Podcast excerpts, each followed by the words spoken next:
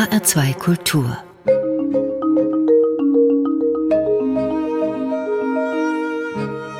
Doppelkopf Heute mit Gernot Böhme, Gastgeber Peter Kemper. Kaum ein deutscher Philosoph hat in den vergangenen 30 Jahren sein geradezu seismografisches Gespür für die Vibration der Zeitstimmung so kultiviert wie Gernot Böhme, der bis zum Jahr 2002 an der Technischen Universität Darmstadt lehrte. Er plädierte schon in den 70ern für eine soziale Naturwissenschaft, die sich als Erweiterung der Ökologie verstand, forderte Alternativen zur rein wissenschaftlich-technischen Betrachtungsweise der Natur, setzte sich früh für die Wiederentdeckung des menschlichen Leibes in der technischen Zivilisation ein, entwickelte eine Ästhetik der Atmosphären und wandte sich zuletzt einer Neufassung der Ethik unter besonderer Berücksichtigung der moralischen Katastrophen im 20. Jahrhundert zu. Daneben engagierte sich Gernot Böhme in der Friedensbewegung gegen Berufsverbote, unterstützte damals den regionalen Widerstand gegen die Startbahn West des Frankfurter Flughafens und schrieb wiederholt gegen die Ausländerfeindlichkeit und gegen Rassismus an. Ich freue mich sehr, dass Sie heute zu Gast in unserer Doppelkopf-Sendung sind, Herr Böhme. Habe ich irgendetwas Entscheidendes vergessen? Nein, ich denke, das war schon sehr gut so. Ja, lassen Sie uns vielleicht, bevor wir über Ihre philosophischen Ansichten sprechen, etwas Allgemeines zur Situation der Philosophie heute sagen. Es gibt diesen schönen Satz von Georg Wilhelm Friedrich Hegel, Philosophie ist ihre Zeit in Gedanken gefasst. Sind die Zeiten heute günstig für Philosophie? Ich glaube jedenfalls, dass die Philosophie heute eine andere Rolle haben muss als äh, zu Hegels Zeit. Denn äh, die Zeit in Gedanken zu fassen heißt ja bloß, dass man das, was ohnehin geschieht, dann noch äh, gedanklich reproduziert und auf den Begriff bringt. Ich glaube, dass die wesentliche Rolle der Philosophie in der gesellschaftlichen Auseinandersetzung Kritik sein muss. Und äh, ich denke, dass die Philosophie durchaus auf dem äh, Wege dazu heute ist. Ich habe ja die Philosophie gewissermaßen an drei Weisen des Philosophierens eingeteilt, nämlich Philosophie als Wissenschaft, Philosophie als Lebensform und Philosophie als Weltweisheit. Und dabei ist es so, dass primär in Deutschland Philosophie als Wissenschaft betrieben wird, als also als ein akademisches Fach, was seine eigenen Probleme hat und äh, für die Kollegen produziert. Aber Philosophie als Weltweisheit, das heißt also äh, nach Kants Definition Philosophie in dem Sinne, wie sie sich mit den Fragen beschäftigt, die jedermann interessieren, das hat sich durchaus entwickelt. Früher war es gewissermaßen degutant, äh, wenn ein Akademiker in öffentlichen Organen, also Tageszeitungen zum Beispiel, geschrieben hat, äh, während es heutzutage äh, doch eigentlich fast mit zu den Pflichten des Philosophen gehört, sich zu Tages, Tagesfragen und allgemeinen gesellschaftlichen mhm. Problemen öffentlich zu äußern. Das ist also wesentlich besser geworden.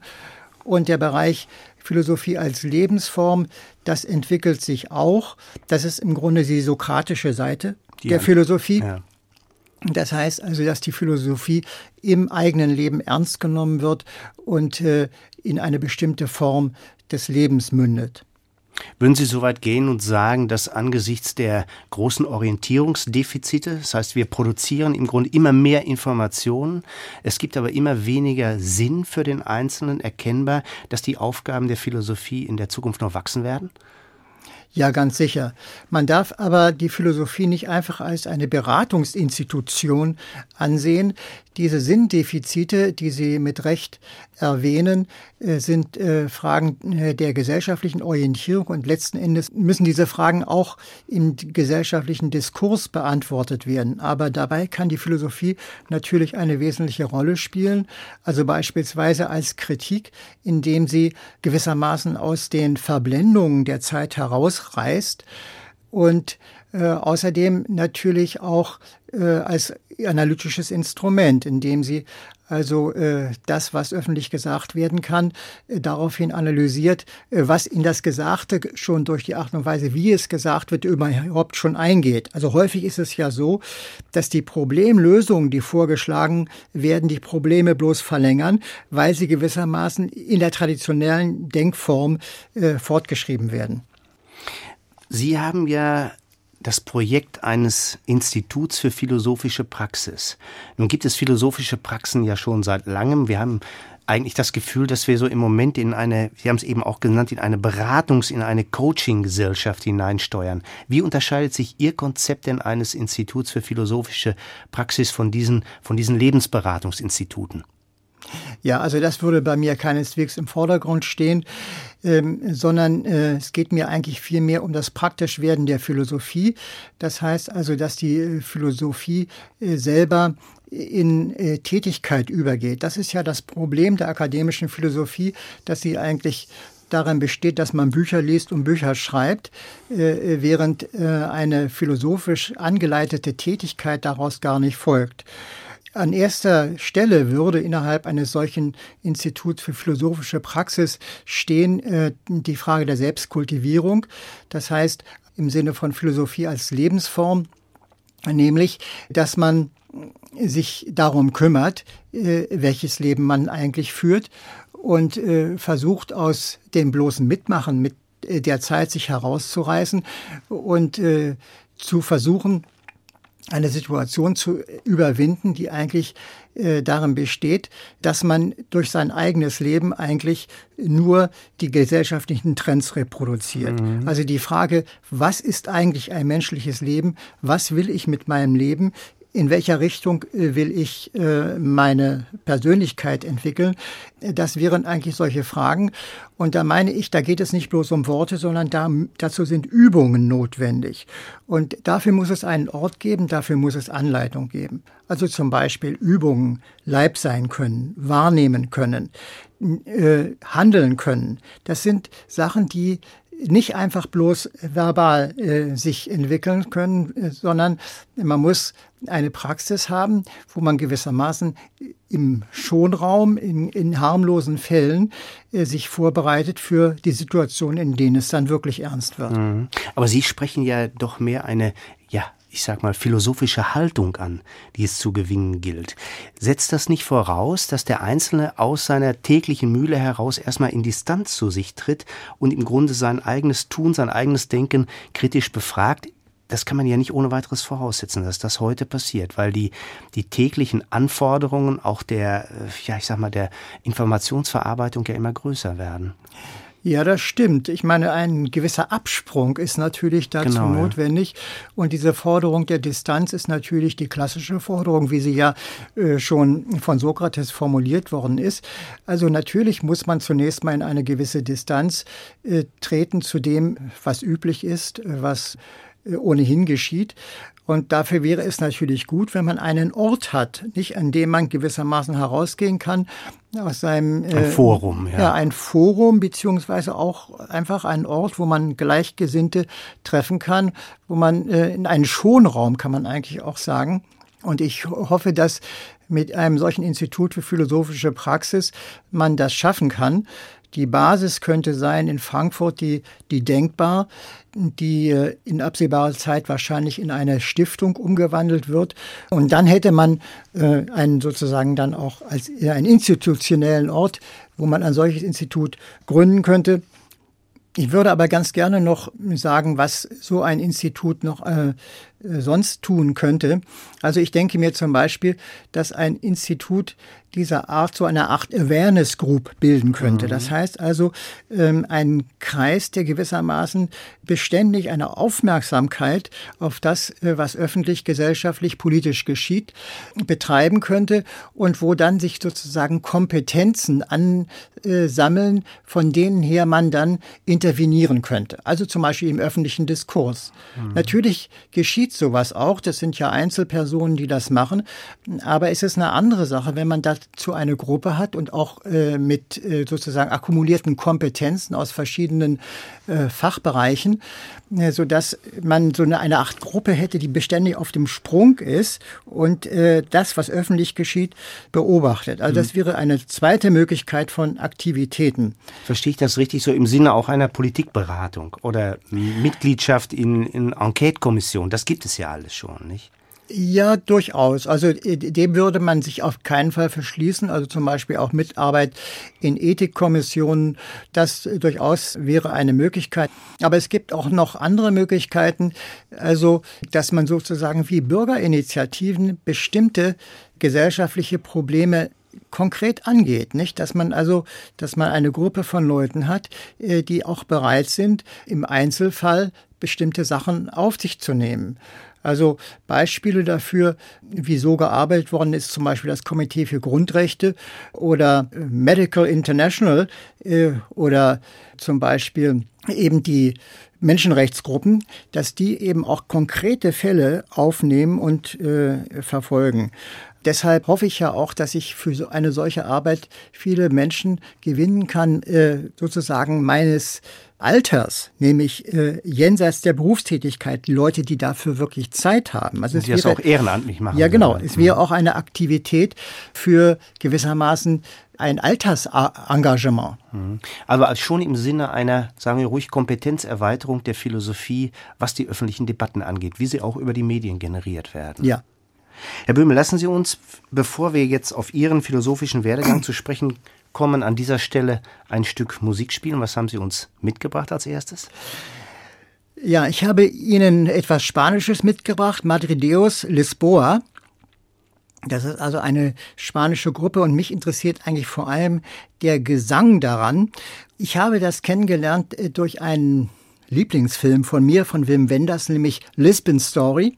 Das ist die Geschichte äh, von einem Geräuschemacher, der äh, nach äh, Lissabon kommt und dort eigentlich einen Filmemacher treffen will, den, der ist nicht aufzufinden. Und dann erforscht er die akustische Atmosphäre von Lissabon. Und davon handelt eigentlich der Film. Und innerhalb dessen trifft er auf diese Gruppe von Musikern und dann tritt auch diese Frau auf, die dort singt und mhm. er verliebt sich gewissermaßen in diese Stimme. Und das ist ein Phänomen, was, also ich kann es sehr gut nachvollziehen und das finde ich so faszinierend. Würde ich gerne mal hier präsentieren. Wir werden gleich noch über das Phänomen Stimme ausführlicher sprechen, aber jetzt zunächst mal der Titel Cuidado von der Gruppe Madre Deus.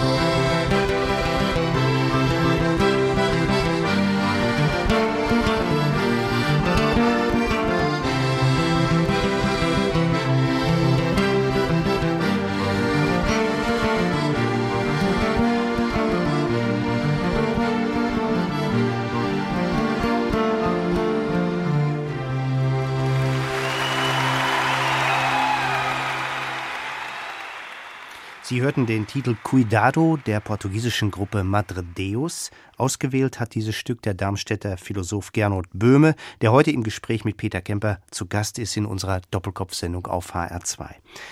Herr Böhme, Sie sind ein Schüler Karl Friedrich von Weizsäckers und haben Ende der 60er Jahre auch in seinem Max-Planck-Institut zur Erforschung der Lebensbedingungen der wissenschaftlich-technischen Welt in Starnberg mitgearbeitet.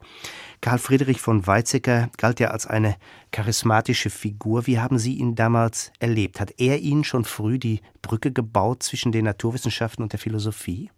Ja, das trifft wohl zu, zumindest äh, im Sinne meiner konkreten Entwicklung ich hatte schon äh, vor der Begegnung mit äh, von Weizsäcker mit Philosophie zu tun und zwar war das eigentlich vielmehr die Existenzphilosophie. Die hatte natürlich bei von Weizsäcker keinen Ort. Das glaube ich ja. Aber die äh, Gruppe von Schülern, die sich dann als von Weizsäcker in Hamburg einen Lehrstuhl für Philosophie bekam, also nicht mehr Physik, sondern Philosophie, also die Schülergruppe, die sich da bildete, die bestand eigentlich äh, durchweg aus Physikern, so wie ich dann.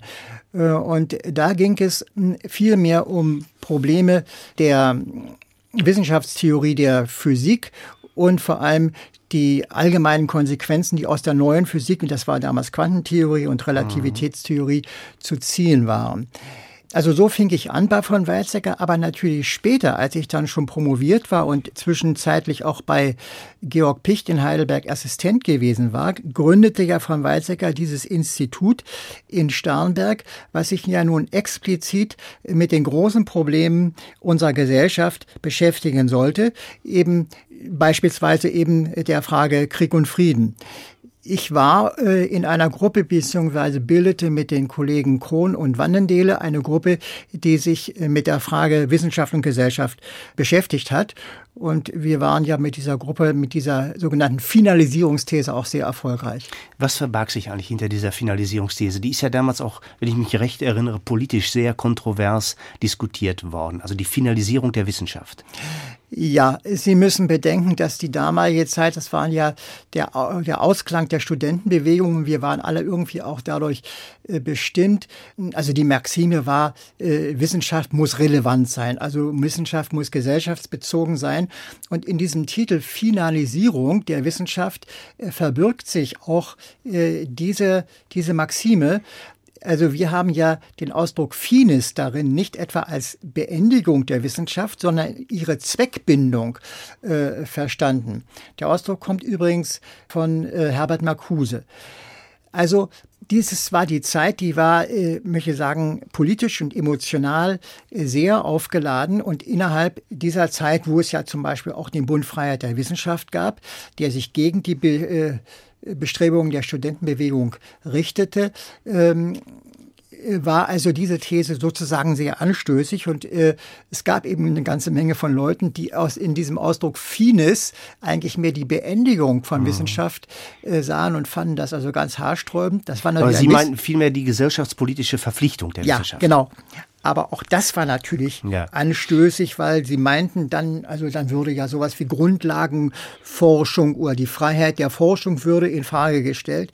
Und man kann nur sagen, heute rückblickend äh, sind ja unsere Thesen von damals fast trivial. Also diese überholt worden, muss ja, fast ne, die die von der gesellschaftlichen Entwicklung, also dass dass die Wissenschaft im Grunde äh, Zwecken dient, das ist heute jedermann irgendwie klar. Aber damals wirkte das sehr anstößig. Hm. Naja, da war der Begriff der Freiheit, auch damit der Zweckfreiheit, ja doch noch sozusagen, der gehört zum Grundkanon dazu. Nicht? Ähm, Sie wollten schon Ende der 60er Jahre ein Forschungsprojekt durchführen, das sich mit dem Problem der Leiblichkeit, also der, der menschlichen Körperempfindung, Selbstwahrnehmung in der technischen Umwelt befassen sollte. Was waren damals dafür die Beweggründe, Herr Böhme? Ja, da haben Sie recht. Also als ich an das Institut von von Weizsäcker in Starnberg ging, wollte ich eigentlich ein anderes Projekt durchführen. Das hieß damals auch schon Leibsein als Aufgabe. Und zwar ging das von der Beobachtung aus, dass in unserer Gesellschaft mehr und mehr die Körperlichkeit des Menschen äh, instrumentalisiert wird. Dass also Menschen im Alltag völlig gewohnt sind, ihre leiblichen Fähigkeiten und Bedürfnisse medikamentös zu steuern. Das heißt also, der Medikamentengebrauch im Alltag, das war das, was äh, mich eigentlich damals bewog, hier diese Fragen anzufragen, äh, aufzugreifen. Also zum Beispiel Einschlafen oder Wachsein oder auch der ganze Bereich der Verdauung oder auch natürlich, das ist übrigens ein neueres Thema, eigentlich Thema Liebe, Potenz und so weiter. All diese Dinge medikamentös zu steuern, das finde ich absolut anstößig und vor allem, man realisiert gewissermaßen den Cartesianismus, also die Trennung von Leib und Seele, nicht? Also, oder besser gesagt, Körper und Bewusstsein. Das, man geht vom Bewusstsein aus und das Bewusstsein steuert den Körper im Sinne der Funktionen, die gerade aktuell dran sind. man geht nicht von der Einheit bzw. der Wechselwirkung aus. Ja, und vor allem ist es so, man wohnt nicht im eigenen Leibe, man hat keine Kompetenzen, äh, gewissermaßen von innen heraus seinen, äh, seinen Leib äh, in die Richtung zu entwickeln, die, die man eigentlich möchte. Also zum Beispiel man muss ja nicht unbedingt, um einzuschlafen, Schlaftabletten nehmen. Es gibt, gibt ja auch die Fähigkeit, einschlafen zu können. Nicht, das wäre so ein, so ein Grundbeispiel. Oder natürlich diese Frage der Potenz, da wird das ja noch viel heikler. Nicht? Also da ist es ja geradezu eine Frage der, der, der Lebenskunst, des Lebenkönnens, äh, dass man nicht in diesem Bereich, wo ja eigentlich es geht um Affektion, um, äh, um Teilnahme, und äh, eben auch betroffen sein vom anderen und so weiter, dass das nicht instrumentell gesteuert wird. Nicht? Also äh, mhm. dazu gehört einfach eine bestimmte Lebenskunst und Einstellung. Und ich meinte eigentlich damals, es wäre eigentlich notwendig, äh, solche Fähigkeiten allgemein zu verbreiten. Also die Fähigkeit des leiblichen Umgangs mit sich selbst, zum äh, Zwecke der Vermeidung einer instrumentellen Behandlung. Also auch heute noch würde ich sagen, eigentlich wäre es äh, richtig, so etwas wie Yoga bereits auf der Schule zu lernen. Mhm. Darf ich nochmal nachfragen? Sie haben ja diesen Begriff Leib, denke ich, ganz bewusst gewählt und nicht den Begriff Körper. Wo ja? unterscheiden sich diese beiden Begriffe? Ja, also natürlich ist es so, dass solche äh, Ausdrücke der Umgangssprache äh, für die Zwecke für begrifflicher Klarheit auch stilisiert äh, werden. Ähm, der Begriff Körper, Korpus, hat sich ja in der deutschen Sprache überhaupt erst durchgesetzt in der nachkartesischen Zeit. Das heißt, der Körper ist eigentlich unser Leib, insofern er objektiv zum Thema gemacht werden kann. Also unter dem Blick des Arztes oder als Gegenstand der Naturwissenschaft. Und das Problem ist eben, dass wir ja uns zu unserem eigenen Körper in der Regel so verhalten, als ob es gar nicht der eigene wäre. Nicht? Also ein, ein Körperding, was man wie der Arzt von außen steuern kann. Während der Leib eigentlich dasselbe ist in Selbsterfahrung. Also wie erfahren wir den Körper gewissermaßen äh, in unserem leiblichen Spüren. Das ist dann der zentrale Ausdruck im, im leiblichen Spüren. Und ähm, wie kann man dieses leibliche Spüren gewissermaßen kultivieren? Also dieser, möchte sagen, nicht überbrückbare Gegensatz, nämlich Fremderfahrung und Selbsterfahrung soll durch diese Ausdrücke Körper und Leib artikuliert werden. Wir haben ja diesen gleichen Unterschied im Grunde dann bei Seele und Bewusstsein. Das weiß ich nicht, ob das so ist.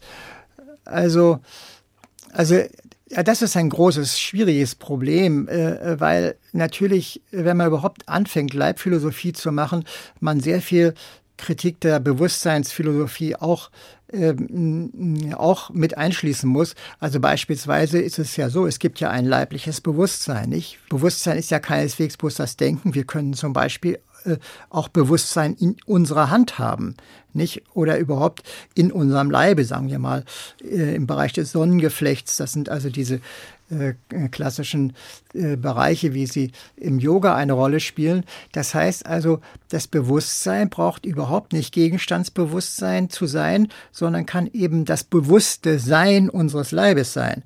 Und da sehen Sie, wenn man damit anfängt, kann man diese traditionelle Entgegengesetzung von Leib und Bewusstsein eigentlich gar nicht aufrechterhalten. Herr Böhme, Sie haben dann als Ende der 80er Jahre das Schlagwort Ökologie längst zur Alltagsfolklore gehört. Da haben Sie für eine ökologische Naturästhetik plädiert.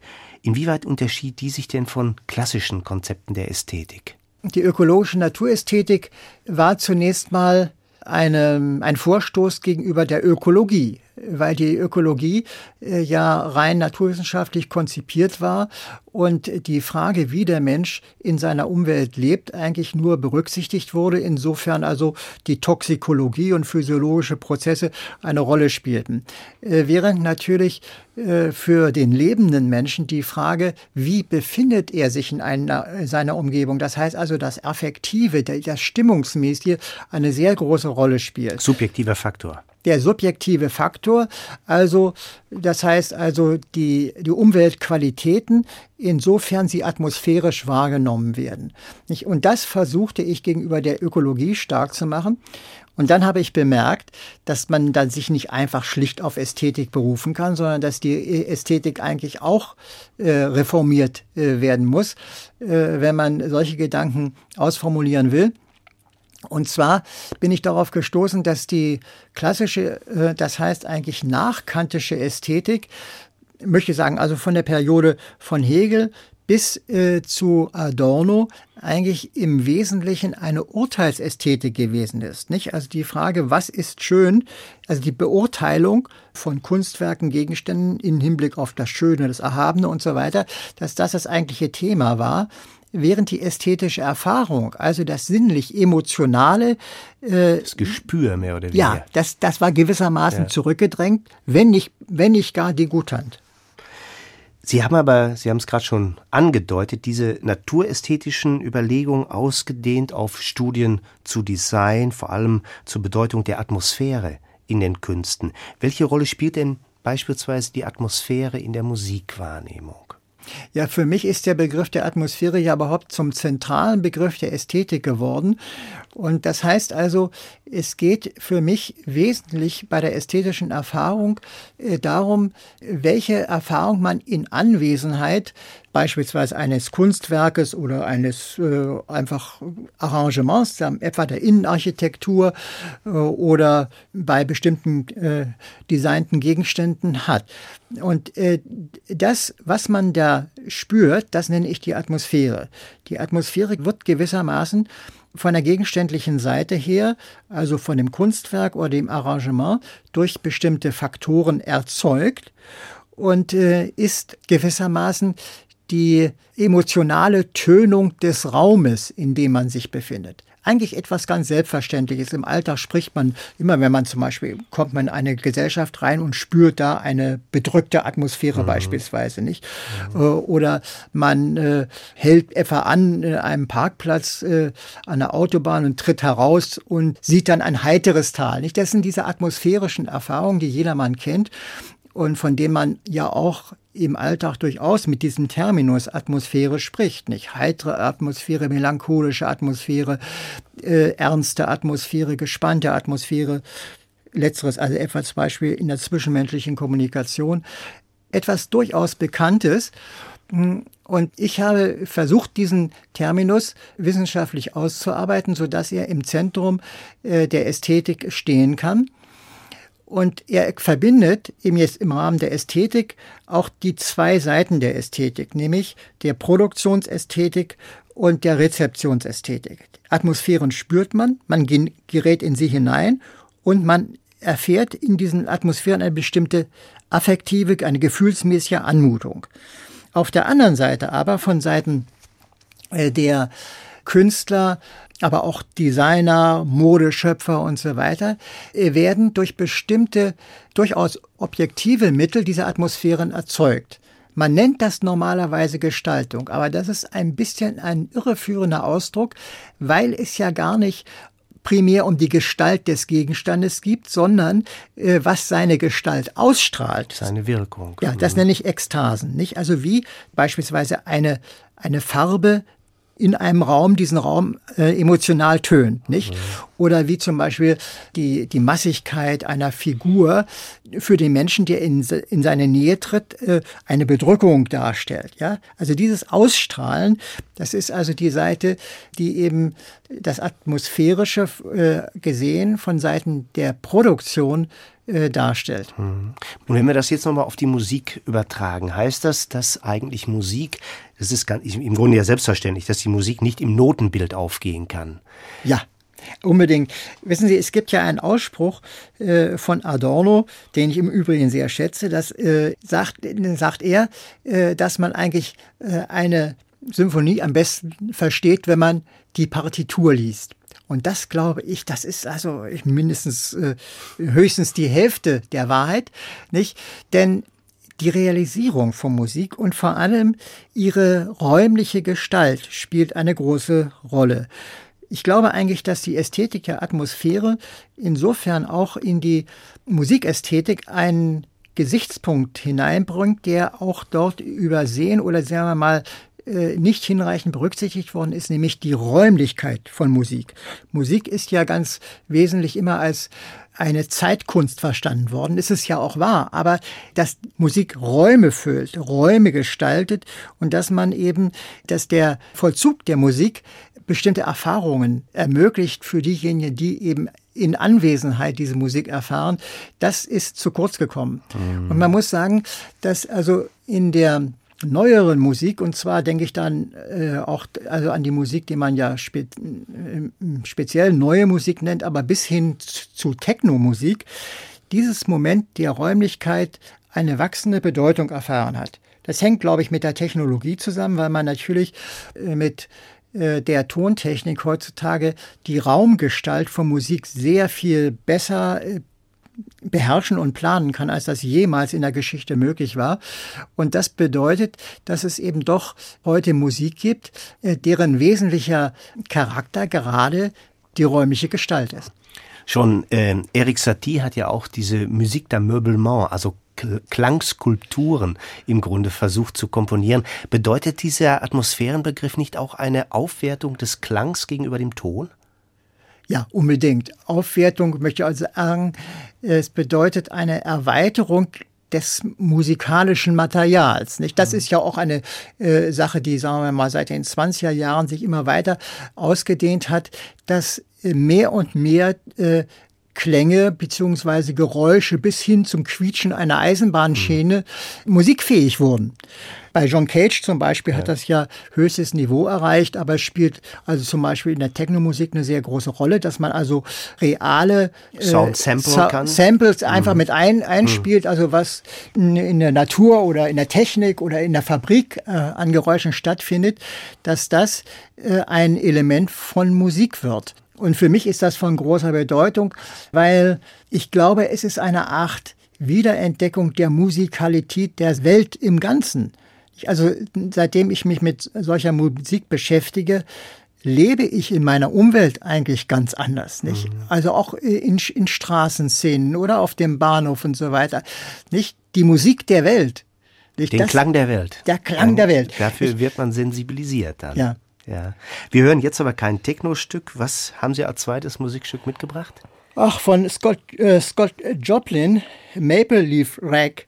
Ja. Das ist natürlich äh, etwas, was auch mit diesem Thema zusammenhängt, weil diese Rack-Musik äh, eine bestimmte Atmosphäre hat. Das ist also die Atmosphäre der äh, Saloons äh, in den USA Anfang des 20. Jahrhunderts und für mich spielt diese Musik, beziehungsweise eben natürlich dann später auch der Jazz, ist, äh, verbindet äh, sich für mich eigentlich so mit den Erfahrungen eigentlich meiner Studentenzeit. Das war so die Musik, die wir. Also, die wird eine ganze Zeit Atmosphäre ja, transportiert über diese die Musik. Die wir damals geschätzt haben. Ja, also jetzt der Maple Leaf Rack, gespielt von Scott Joplin.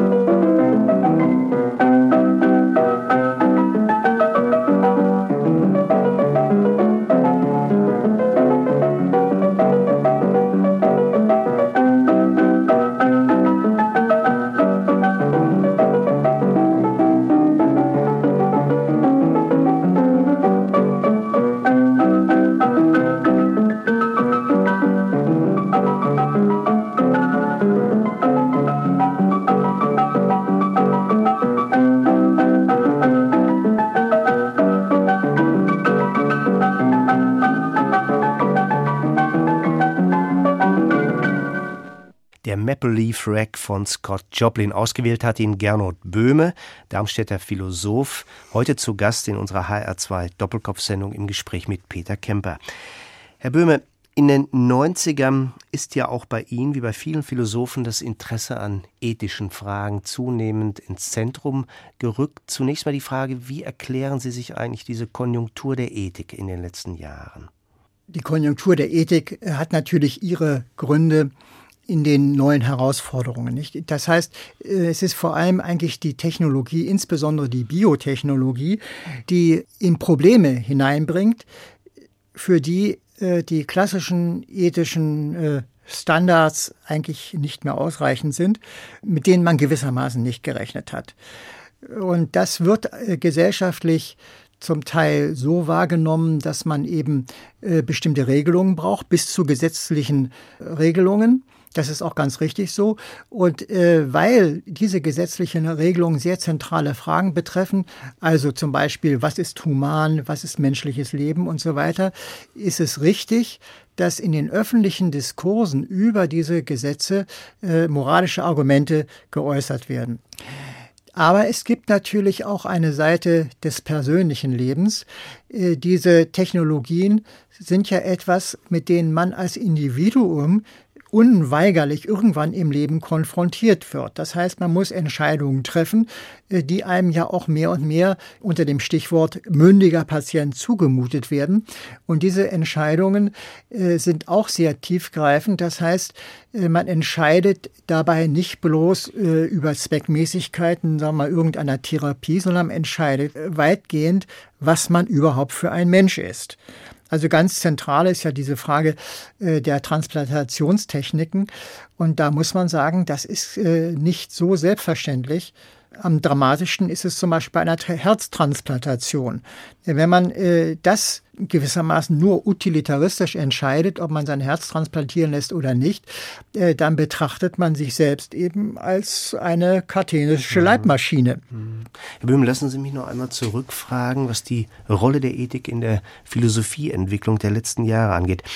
Ist das nicht auch eine Art, ja, Kompensation für die früheren sozialphilosophischen, geschichtsphilosophischen Spekulationen, wo man sozusagen die großen Erzählungen im Blick hatte. Das klingt ja nun doch viel ja, pragmatischer, einfach an den Lebensproblemen interessierter als diese großen Weltentwürfe. Ja, also das ist auch ganz in Ordnung so. Ich bin auch ganz der Meinung, sagen wir mal schon von Aristoteles her, dass das gesellschaftliche Gute, auch das humane Gute eine Sache ist, die äh, gesellschaftlich ausgehandelt werden muss und nicht von irgendwelchen metaphysischen Prinzipien abgeleitet werden kann.